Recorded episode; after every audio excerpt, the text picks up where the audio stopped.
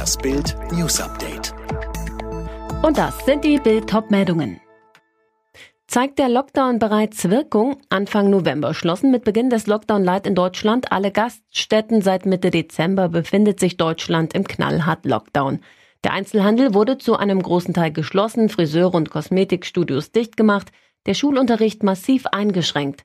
Die große Frage ist, welche Wirkung zeigen die Maßnahmen bereits?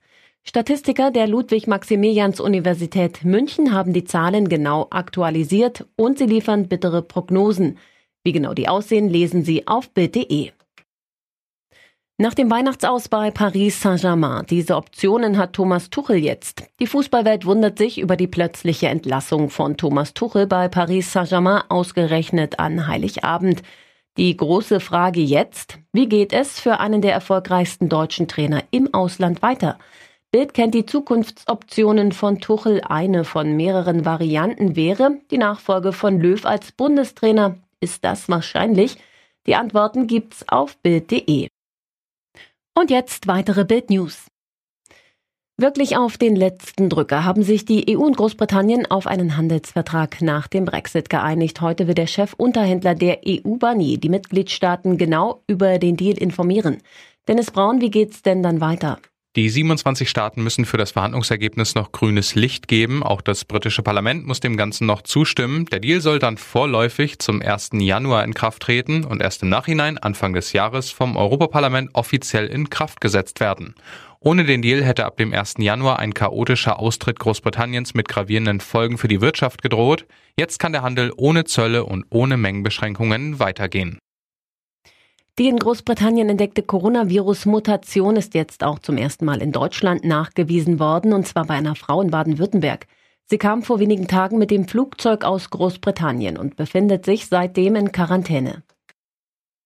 In den USA streiten Demokraten und Republikaner weiter um das milliardenschwere Corona-Hilfspaket. Die Demokraten wollen die geplanten Direktzahlungen an die Bürger deutlich aufstocken, die Republikaner lehnen das ab. US-Präsident Trump selbst hatte vor kurzem noch eine Aufstockung gefordert. Weihnachten ist in diesem Jahr anders. Auch bei den Tafeln macht sich die Pandemie bemerkbar. Wie es in diesem Jahr mit der Spendenbereitschaft aussieht, das sagt uns der Vorsitzende der Tafeln in Deutschland, Jochen Brühl. Das ist ganz unterschiedlich. Also die Tafelszene ist ja auch sehr heterogen, sehr unterschiedlich. Also es gibt Gegenden, wo es sehr viel mehr Spenden gegeben hat, aber es gibt auch Gegenden, wo es weniger ist und man kann einfach nachfragen, wenn man das wissen möchte bei einer Tafel, was braucht ihr, anrufen und fragen, wie kann man helfen, was kann man tun.